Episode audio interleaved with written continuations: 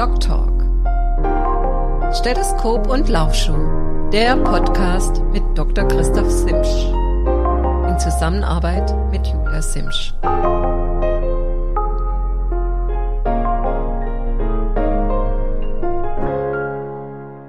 Ja, guten Morgen, ihr Lieben. Ich begrüße euch zu einer neuen Ausgabe meines Podcastes. Doc Talk, Stethoskop und Laufschuh. Heute ist Freitag, der 22.12.2023. Mein Name ist Dr. Christoph Simsch. Ich bin niedergelassener Arzt für Allgemeinmedizin und Sportmedizin hier in Satteldorf an der bayerischen Grenze im schönen Hohenlohe. Ich selbst bin Sportler seit ja, Ewigkeiten eigentlich schon. Meinen ersten Triathlon habe ich 1985 gemacht. Davor war ich Mittelstreckenläufer war 30 Mal bei einem Ironman im Ziel, darunter dreimal in Kailua Kona bei den Weltmeisterschaften in Hawaii und möchte euch eigentlich, ähm, ja nicht nur eigentlich, möchte euch die Sportmedizin, aber auch Anekdoten aus dem Alltag ein bisschen näher bringen. Ja, heute wie gesagt der 22.12., letzter Podcast in diesem Jahr. Ähm, so einen kleinen Jahresrückblick und Jahresvorschau werde ich am Schluss nochmal geben. Also meine persönliche Jahresplanung für nächstes Jahr, die steht noch nicht komplett fest, aber es lohnt sich dran zu bleiben. Einfach mal hören. Vielleicht habt ihr Lust, bei dem einen oder anderen Rennen auch zu starten und ja, mich dorthin zu begleiten.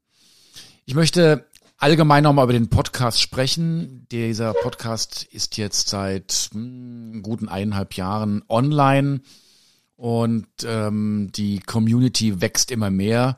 Ich kann über meinen Anbieter jedes Mal die Statistiken sehen, sehe, dass wir viele treue Abonnenten haben. Auch diese Zahl wächst immer weiter. Der Podcast wird mittlerweile in vielen Ländern gehört. Ich muss ihn ja einfach mal zählen nochmal. Aber in Mexiko, in Thailand, in USA, in Schweden, in, der Türkei, natürlich fast in ganz Europa, ähm, in Australien wieder gehört. Also da viele Grüße ja, an den Rest der Welt kann man eigentlich sagen. Und ich freue mich, dass ihr da so eifrig ähm, dabei bleibt und mir auch Feedback gebt.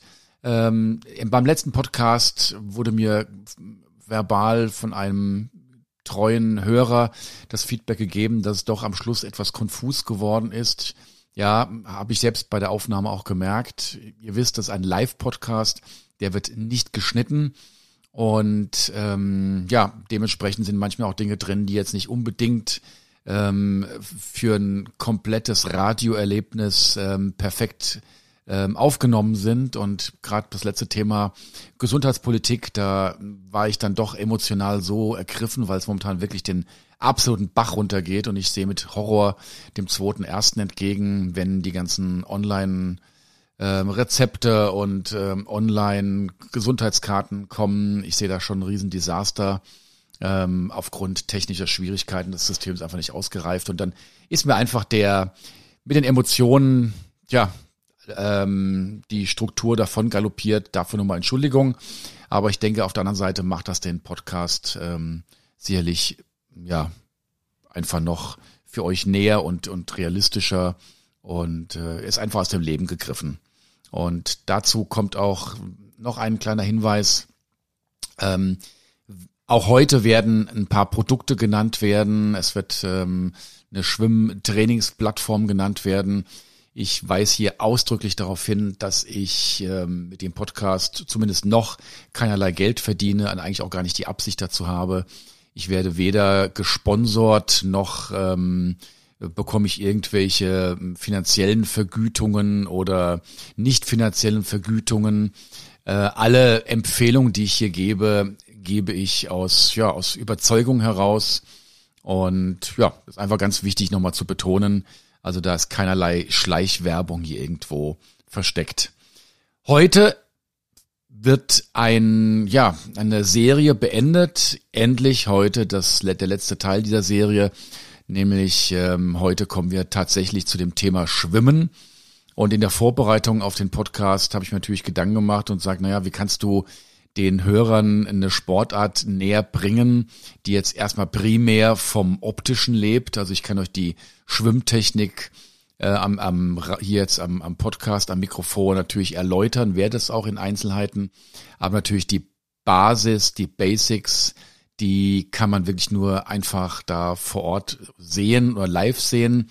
Und dazu möchte ich euch einmal wirklich auch dazu raten, ähm, schaut euch wirklich mal die richtigen Profis an, schaut euch mal Übertragung an von Schwimmwettkämpfen und nahezu jeder von euch hat einen Online-Zugang mit einem PC. Es gibt nahezu von allen Finals der Olympischen Spiele, der Weltmeisterschaften, Unterwasseraufnahmen. Da könnt ihr sehen, ja, ganz schlicht einfach gesagt, wie es geht. Genau so geht's. Ähm, auch da werdet ihr feststellen, es gibt äh, unterschiedliche ja, Ausprägungen eines Schwimmstils. Ähm, und auch da ist permanent Bewegung drin. Stichwort Kraulschwimmen, geschlossene Handhaltung, ähm, Zugrichtung, Zugfrequenz. Ähm, das sind Bilder von den Finals von vor 20 Jahren, sehen anders aus als von heute. Und ich erinnere mich noch an einen Vergleich vom, vom Popov und ähm, Ian Thorpe, die beide ähm, nebeneinander geschwommen sind und komplett unterschiedlichen Stil gehabt haben, aber zwar nahezu gleich geschwommen sind.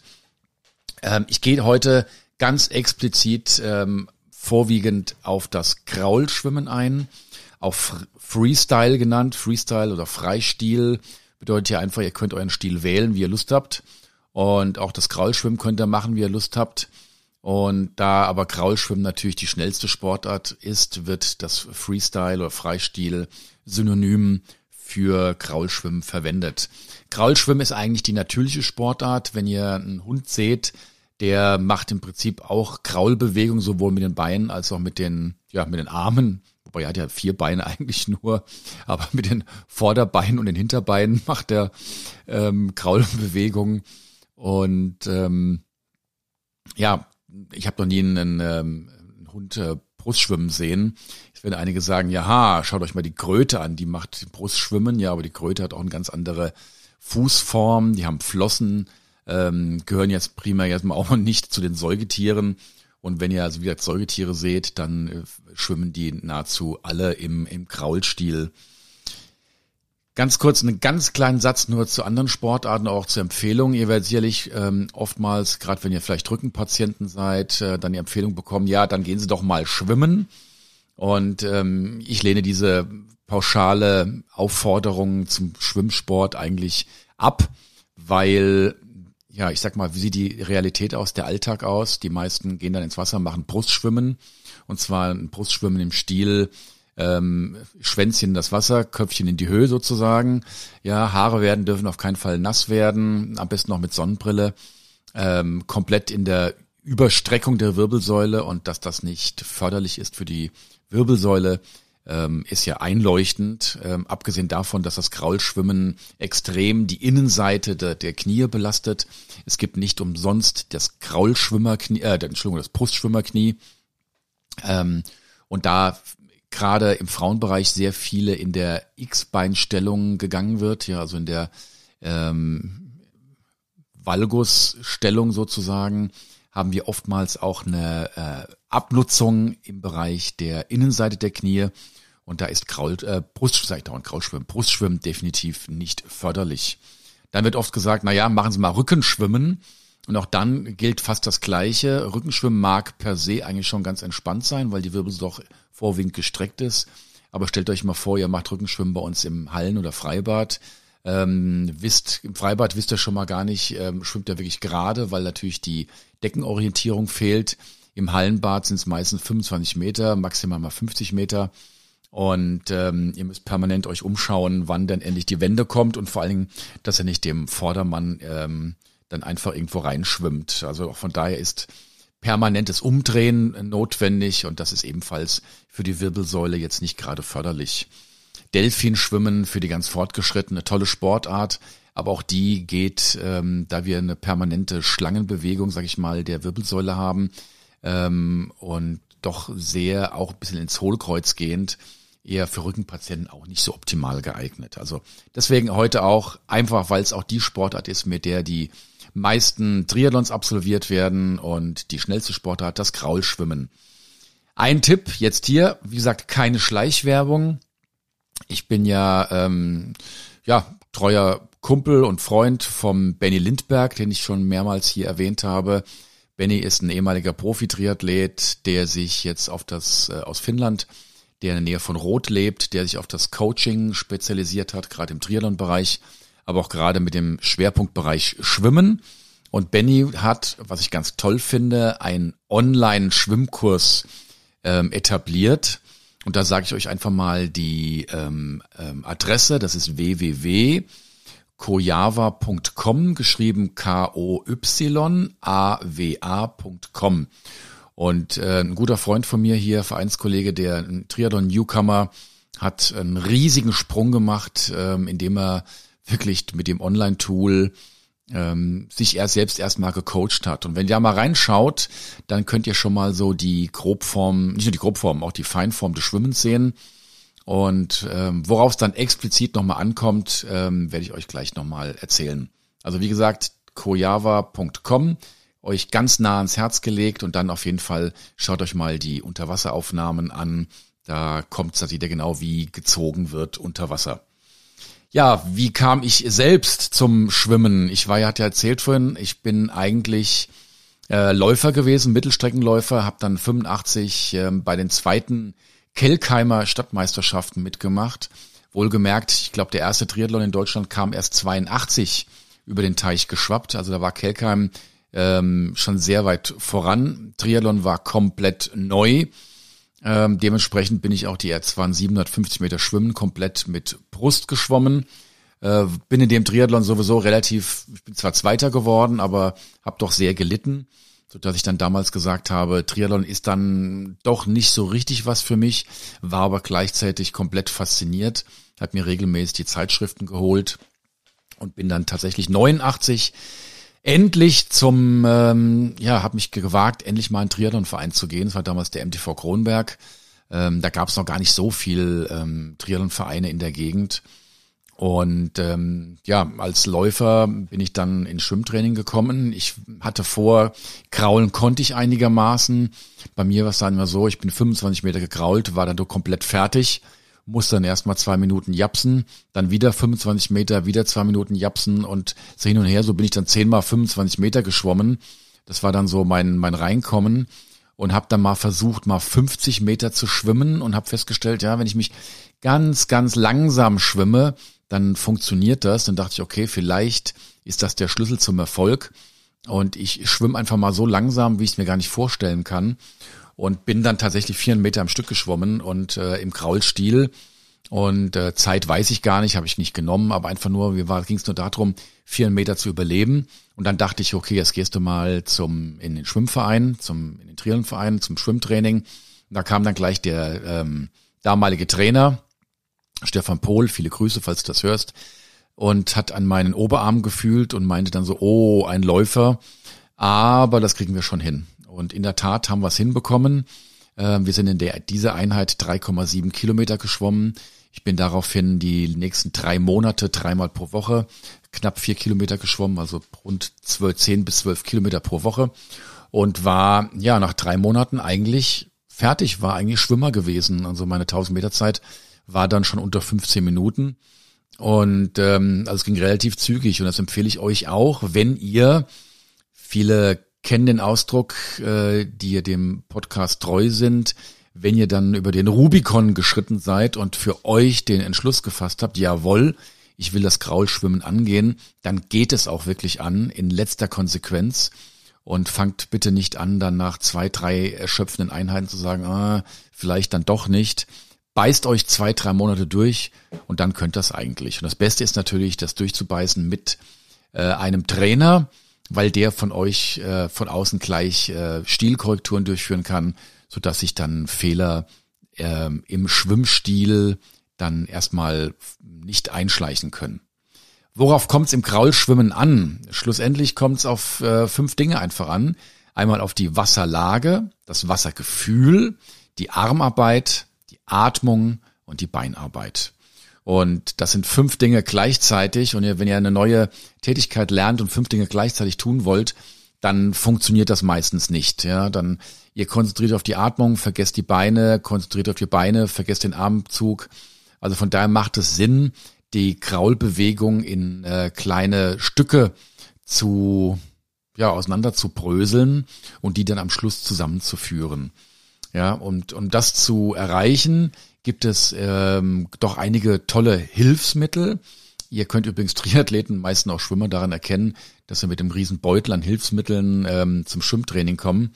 Und ein ganz, ganz tolles Hilfsmittel, finde ich, ähm, was euch am Anfang extrem viel helft, hilft, das ist ähm, der Pullboy.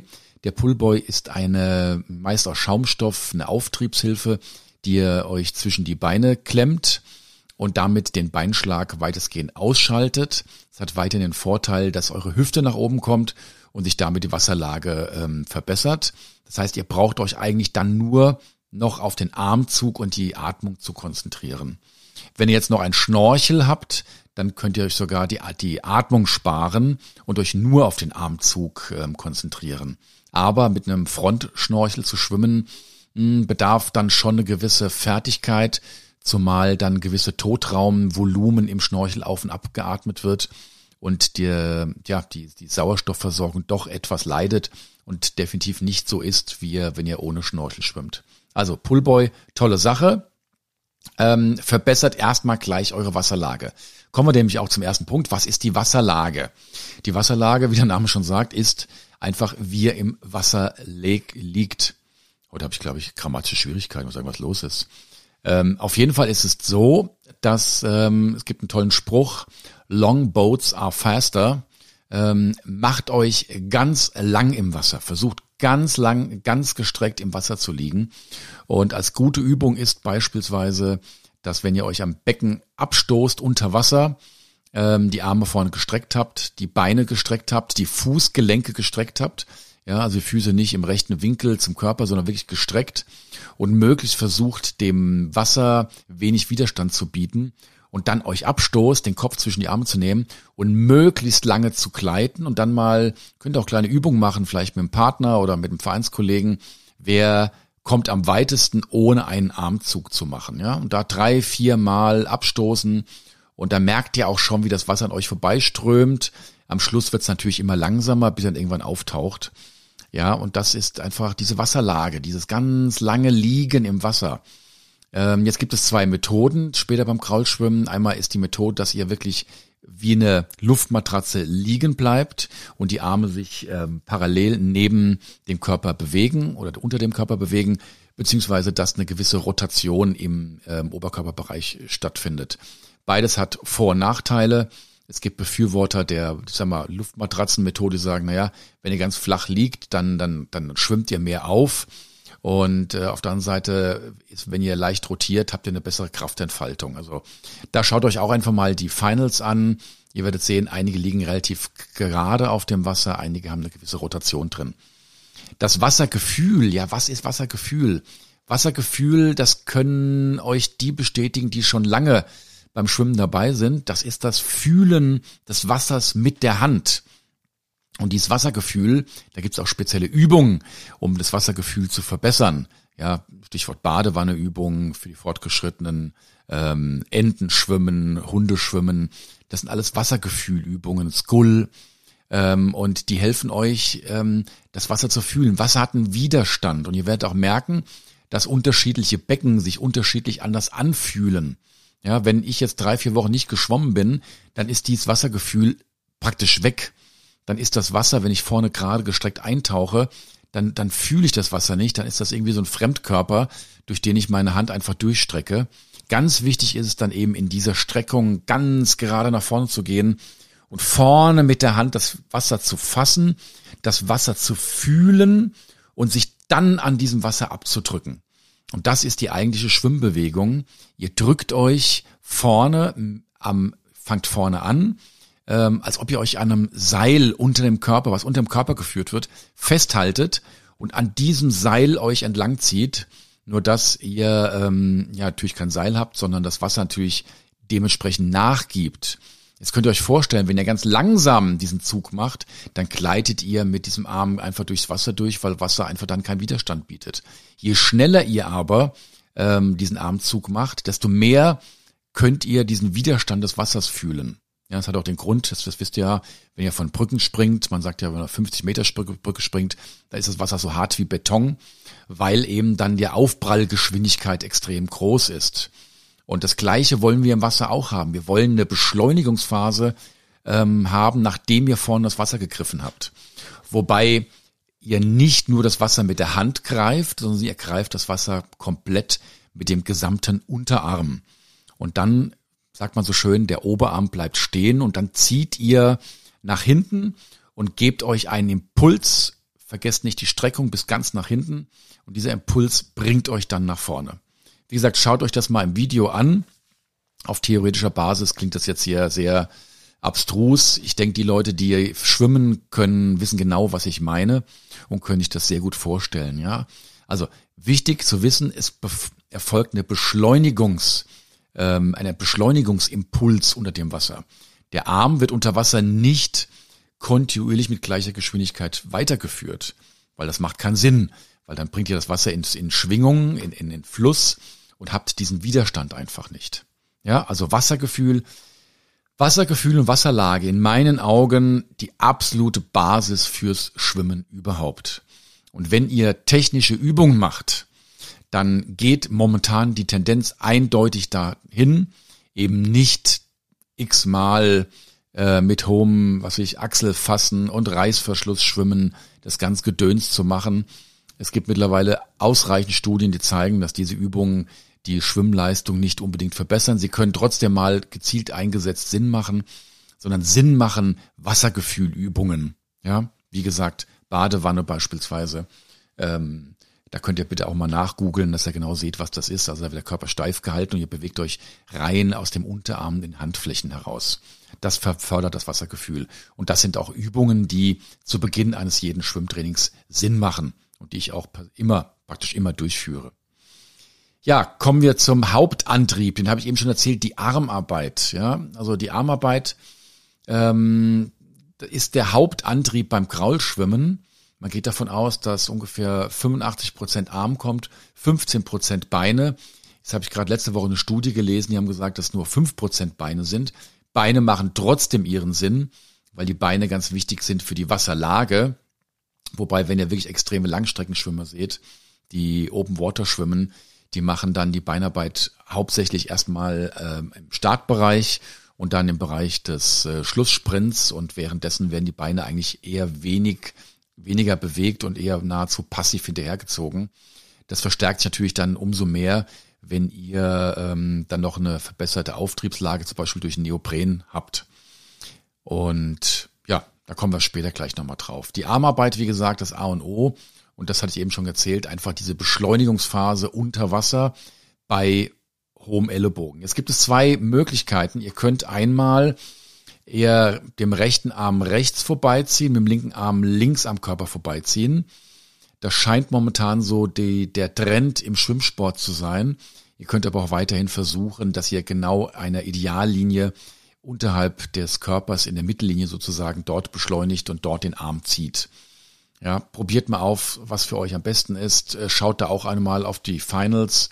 Ähm, da werdet ihr sehen, dass sich da auch ein bisschen was tut.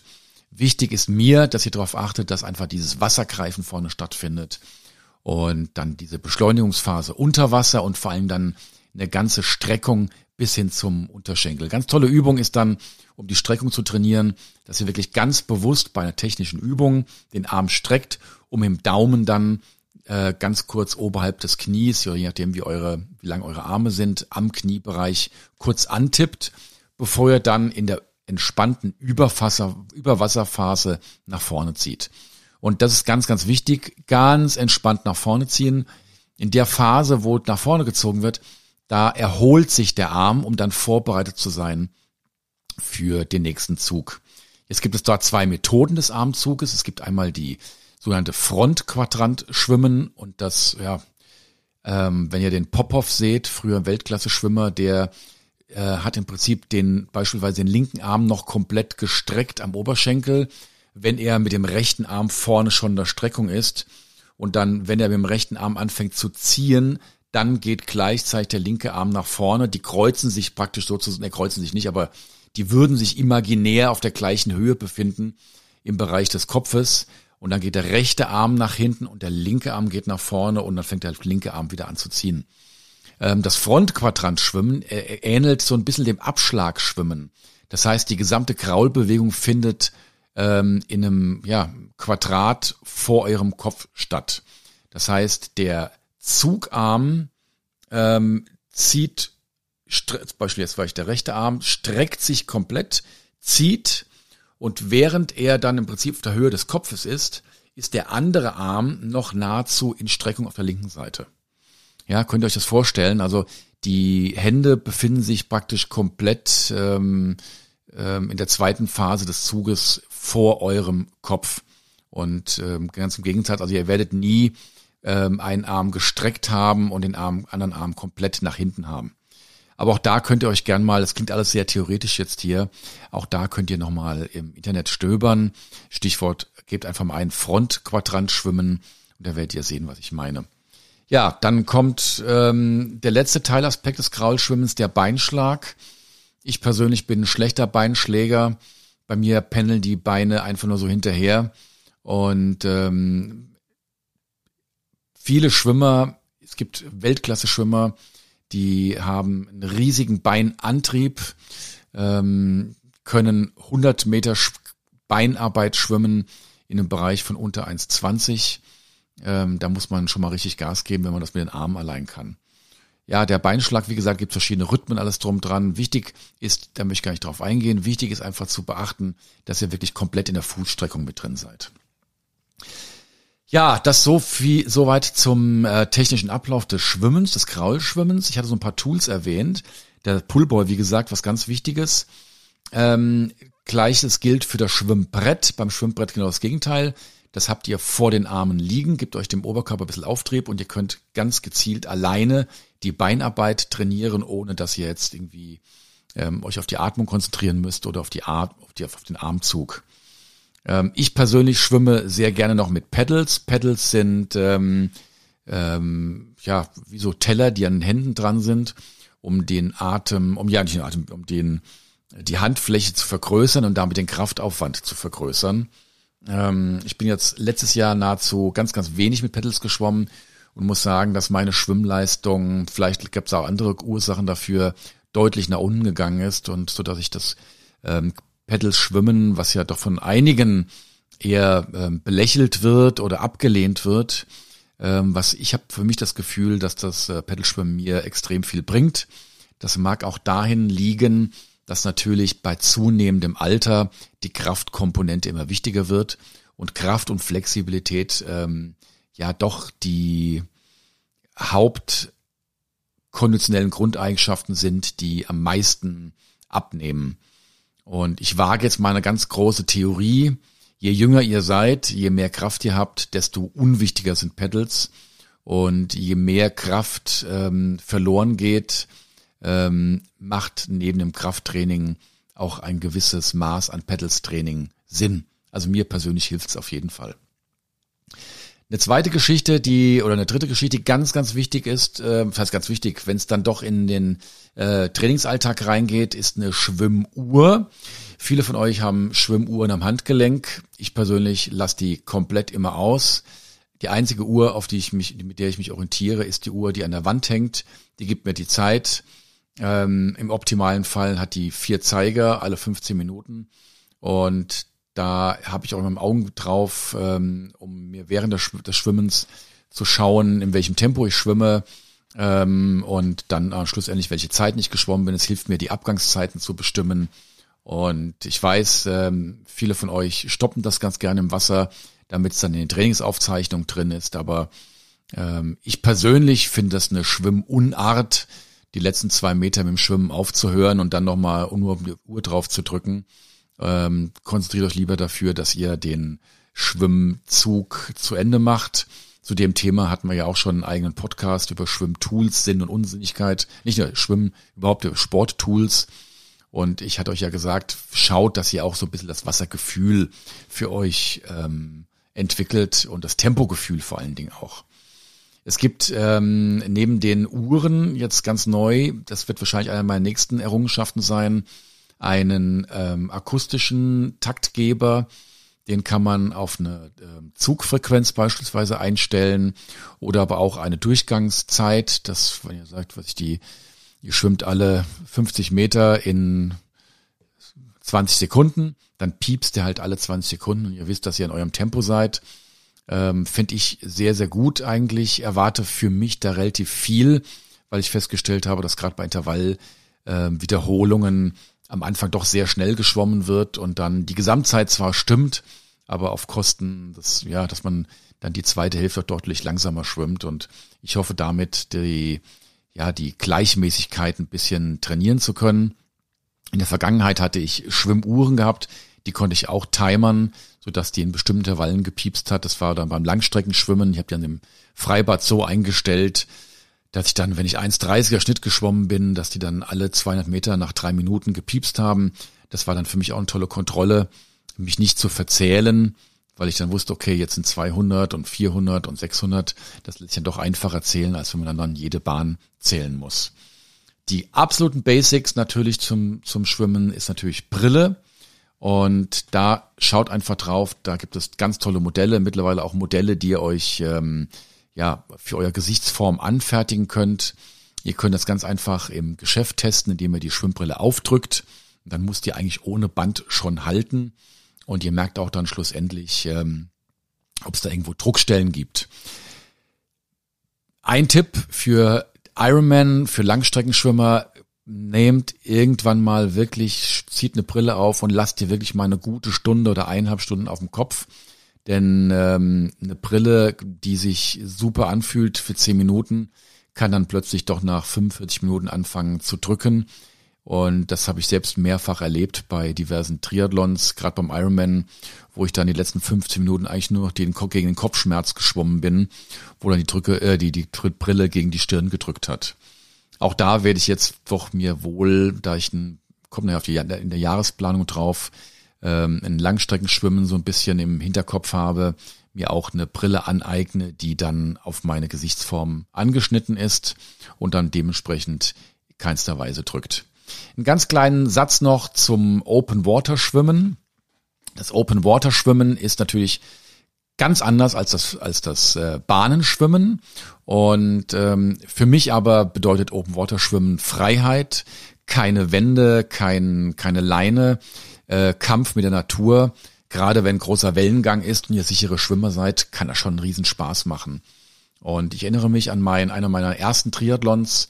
Da bin ich in Darmstadt beim Heinerfest Triathlon äh, mit dem damals ganz berühmten Schwimmer Michael Groß gestartet. Der Albatros hieß er, weil er eine riesige ähm, Armspanne hatte und diverse Weltrekorde auch damit im ähm, Delfinschwimmen geschwommen ist.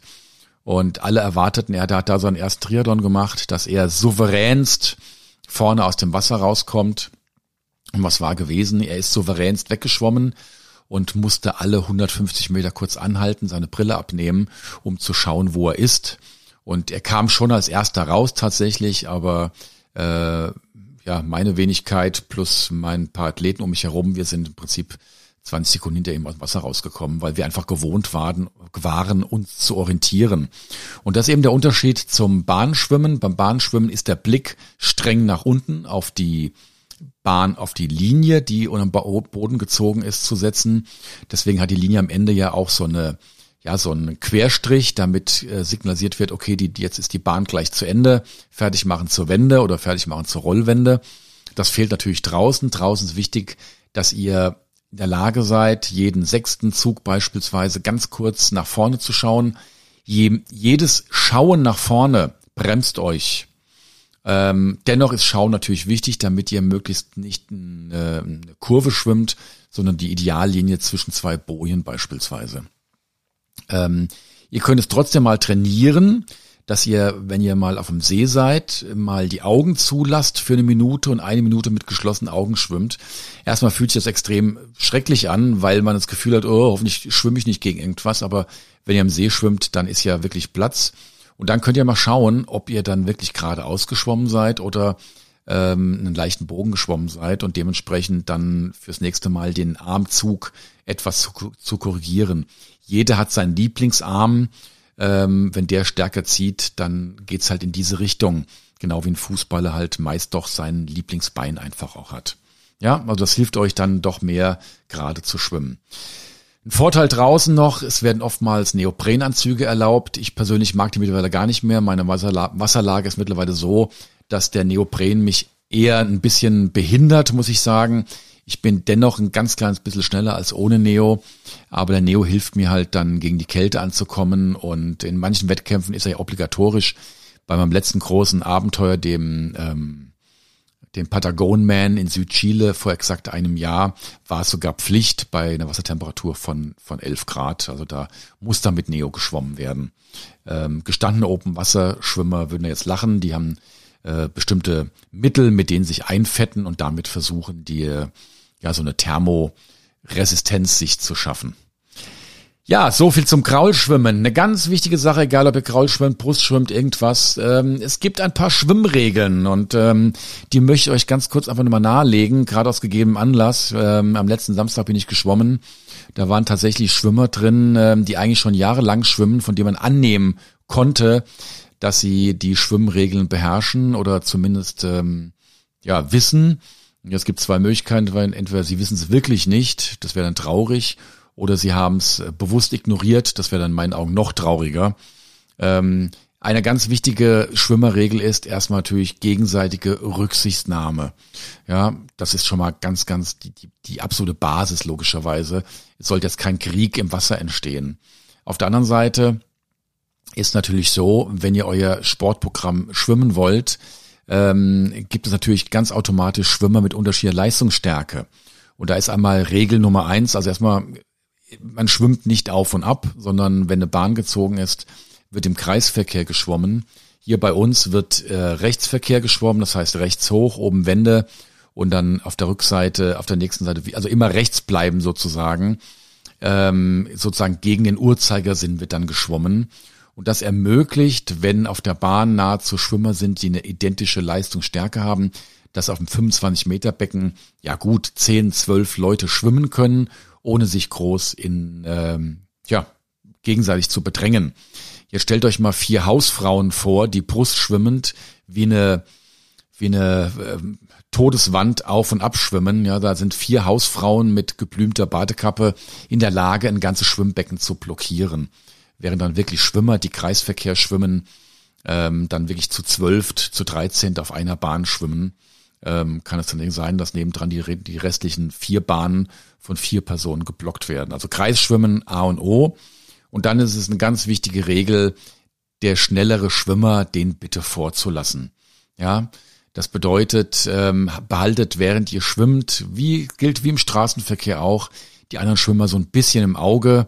Da taucht kein Schwimmer ganz plötzlich irgendwo auf, sondern ihr merkt, wenn er näher rangeschwommen kommt und Manchmal ist bei mir so, dass ich merke, okay, der Vordermann scheint mich nicht zu bemerken, dann berühre ich den mal ganz kurz an den Füßen. Ähm, wohlgemerkt nicht an den Füßen kitzeln, aber nur mal kurz sagen, hallo, hier bin ich. Und dann ist es normalerweise einfach eine Sache von einer Sekunde. Der, der langsamere Schwimmer wartet kurz an der Wende, lässt den schnellen Schwimmer vor und ab geht's. Und das ist eben gerade das, wo ich letzte Woche drüber gestolpert bin, ja, dass jemand ähm, sieht, dass man als schneller Schwimmer von hinten kommt und trotzdem ähm, unbeachtet einfach sein Ding schwimmt und seine Wände macht und dann wird's nämlich schwierig, weil dann müsst ihr überholen, dann habt ihr 25 Meter Zeit, um ähm, diese Person zu überholen, die mit gestrecktem Arm, gestreckten Beinen ja über zweieinhalb Meter lang ist. Ähm, ihr habt einen Meter Abstand nach hinten, das heißt, ihr müsst dann in 25 Metern rund vier Meter rausschwimmen. Und wenn die, wenn der Geschwindigkeitsunterschied nicht so riesig groß ist, dann ähm, wird das schwierig und spätestens in der nächsten Wende kracht's dann, weil derjenige natürlich dann wiederum nicht wartet, ja, und dann abgeht. Das gleiche gilt auch, wenn ihr am Beckenrand wartet, dann bitte nicht mitten im Beckenrand warten oder wie die Person, die ich gerade im Kopf habe, ähm, sich dann an den Startblock zu hängen und da zu dehnen ähm, und dann im Prinzip für, für alle Schwimmer, die nachfolgen, die, die Wände unmöglich machen. Und ja, da gibt's dann halt mal unter Umständen mal einen Tritt in die Nieren. Ähm, ja, auch eine Schwimmerregel, dass er so ein bisschen bestraft wird. Aber das nur so als kleiner Gag am Rand. Ähm, es gibt in manchen Ländern sogar Schilder. Ich habe jetzt mir sagen lassen, sogar in Australien kenne ich selbst ja, gibt es Schwimmer für Fast Lane, Middle Lane, Slow Lane und in manchen Schwimmbädern werden sogar bestimmte Schwimmzeiten angegeben. Dann heißt, okay, geh auf diese Bahn bitte nur, wenn du wirklich konsequent unter 1,30 schwimmst, die 100. Und da gibt's tatsächlich Bademeister, die wachen drauf. Und wenn du halt permanent langsamer bist als 1,30, dann wirst du dann doch freundlich bestimmt gebeten, auf die Nachbarbahn zu gehen. Oder ich habe auch schon Schilder gesehen, ähm, lieber Schwimmer, bitte bedenke, wenn du mehr als einmal überholt wirst, dass du bitte eine Bahn zur Seite gehst. Ja, davon träumen wir hier noch. Wir sind schon mal ganz, ganz happy, wenn wir überhaupt Bahnen eingezogen haben, aber ähm, da scheint sich ja in der Zwischenzeit, zumindest hier bei uns in der Gegend, zu das ist der Vorteil von Corona. Seit Corona sind Bahnen drin. Und die Verantwortlichen haben festgestellt, das ist ja gar nicht so schlecht. Das lenkt die ähm, Schwimmer doch ein bisschen und ermöglicht den Kreisverkehr und damit auch, dass mehrere Menschen zufrieden im Wasser schwimmen. Ja, ich hatte euch am Schluss erklärt oder versprochen, so ein bisschen Ausblick aufs nächste Jahr zu geben. Ich weiß nicht, wie es euch geht. Ich werde immer so am Ende des Jahres immer so ein bisschen melancholisch nach dem Motto, was ist gewesen, was wird wohl kommen. Meistens kommt es dann doch anders, ähm, als man so denkt. Für mich persönlich war das vergangene Jahr sehr durchwachsen.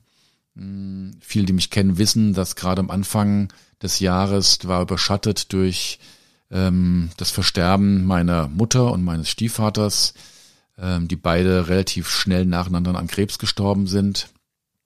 Ähm, ja, das künftige Jahr wird, ich freue mich eigentlich drauf, abgesehen davon auf diesen gesundheitspolitischen Geschichten.